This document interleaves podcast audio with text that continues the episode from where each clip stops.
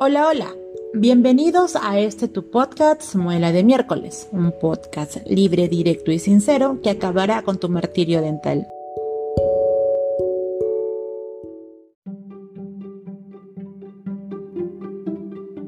Hoy hablaremos sobre un tema que vuelve loco, desespera y estresa a los papis, sobre todo a los primerizos. Hablaremos sobre la erupción de los primeros dientecitos. A menudo escucho este tipo de comentarios. Doctora, mi peque no quiere comer, llora y saliva mucho. Mi peque está irritable, no logro que se calme con nada. Mi peque saliva mucho, doctora, se mete la manito en la boca y muerde todo lo que puede. ¿Qué puedo hacer? Lo primero que deben hacer es respirar, relajarse.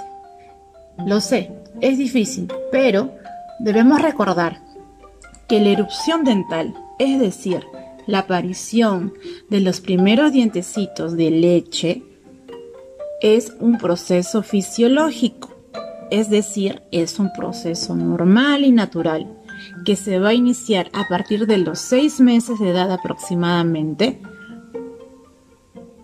que puede ser más o puede ser menos tiempo en algunos pequeños, pero es el rango promedio, es el rango aproximado. También es normal que junto con esta aparición de los dientecitos se puedan ver estas molestias que todas las mamis y papis refieren. ¿Por qué? Porque el diente está saliendo, el diente está rompiendo la encía desde adentro, como si fuera un pollito que rompe su cascarón hacia la cavidad oral, hacia la boquita. Y estas molestias en algunos casos pueden pasar desapercibidos por los papis y las mamis, ¿verdad? Pero en otras ocasiones a nuestro peque no solo le quiere salir un diente, sino le quieren salir dos, tres, hasta cuatro dientecitos al mismo tiempo. ¿Se imaginan la molestia que debe sentir? Y él no sabe cómo, cómo, cómo comunicarlo. Es muy frustrante para él. Después de haberles dicho todo esto, es ya más fácil entender por qué no quiere comer, por qué está irritable, por qué saliva, por qué quiere morder todo. Ahora, ustedes me dirán, bueno, bueno, ya doctora, no, ya, ya, ya me dijo qué es lo que está pasando, ya me dijo qué está sucediendo. Pero ahora dígame qué tengo que hacer. ¿Qué es lo que voy a, qué es lo que voy a realizar para que él se pueda calmar? Bueno, primero les voy a decir qué es lo que no deben hacer.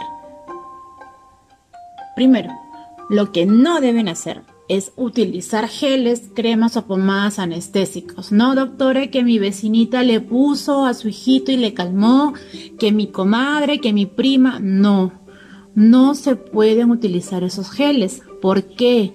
Porque es un medicamento y como tal debe ser dosificado. Ustedes díganme, ¿podremos dosificar un push de anestésico? ¿Cuánto de dosis es un poquito de crema? Imposible, ¿verdad? Pero como calman las molestias del bebé y, los, y de los padres, porque obviamente le calman las molestias, empiezan a aplicar esos geles a libre demanda. Y la utilización a libre demanda lo que va a producir son daños a nivel hepático, a nivel del hígado. El hígado es un órgano que en los bebés todavía no está formado, todavía no está maduro y por lo tanto le puede ocasionar grandes daños. Lo otro que no deben hacer es utilizar aceites esenciales. Muchos dicen, no, le coloco esas gotitas que le calman la, molestia, le calman el dolor. No, no hay ninguna evidencia científica que avale ese tipo de productos. Recuerden que todo lo que nosotros recomendamos para la salud tiene que ser avalado por evidencia científica. Tercero, no colocarle pulseras hechas con cuentas de ámbar puede ser peligroso porque el bebé tiende a llevarse los objetos a su boquita porque es una forma en la cual ellos empiezan a reconocer su entorno. Por eso es que ellos, la mayoría, eh, o casi todos, por decirlo así, todo lo que encuentran lo ponen a su boquita, porque van percibiendo texturas, van percibiendo sabores, van percibiendo también hasta olorcitos, ¿no? Al ser una pulsera hecha con cuentas, es decir, con bolitas, podrían soltarse y por consiguiente provocar asfixia. Así que hay que tener mucho cuidado con eso. Ya los dejé pensando, ¿verdad? Apuesto que muchos de ustedes han recurrido a esas cosas que no se deben hacer. Bueno, entonces, ¿qué sí podemos hacer para calmar el dolor, para calmar la molestia, la irritabilidad? Primero, podemos hacer chups, heladitos, bodoquitos con leche materna con fórmula.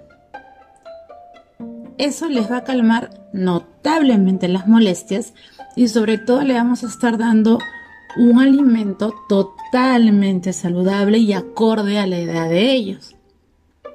Segundo, podemos utilizar también mordedores de silicona. Agarramos el mordedor con una muy buena higiene y lo podemos colocar en la refrigeradora. ¿De qué manera que se mantengan heladitos, que se mantengan frescos? Debemos tener varios, vamos sacando uno y le vamos dando otro. Lo va a morder. Al estar refrigerado, lo que va a producir es ligero adormecimiento en las encías y por lo tanto va a calmar la molestia. Tercero, se le puede dar también trozos medianos, no grandes, de fruta para que él pueda morder, para que él pueda satisfacerse. Obviamente tienen que ser trozos con los cuales ellos no se puedan atorar. Y son frutas frescas, por lo tanto también los vamos a estar alimentando y a su vez calmando las molestias. En niños que son muy pequeños, a veces la sensación de malestar pues no se manifiesta. ¿Por qué? Porque la mami le da algo que nosotros pasamos mucho por alto, que es la tetita. La teta analgesia es una manera en la cual los bebés también calman la sensación de dolor y calman todas las molestias que puedan sentir. Entonces, si tenemos métodos naturales con los cuales podemos calmar las molestias del bebé, es mejor utilizarlos a recurrir siempre a lo fácil, que es la aplicación de medicamentos. Además, recordemos que es algo fisiológico. Por lo tanto, cada vez que le erupcione un diente va a tener este problema. Cada diente es un órgano independiente. Por lo tanto, debemos tratarlos con el cuidado y el respeto que se merecen.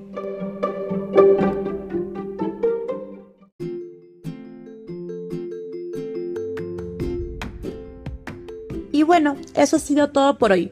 Gracias por escucharnos en nuestro podcast Muela de miércoles. Nos vemos la siguiente semana con otro capítulo interesante. Si tienes alguna duda, es recomendable siempre acudir a tu odontopediatra de confianza. Recuerda seguirnos en Facebook e Instagram como Doctora Melita. Hasta pronto.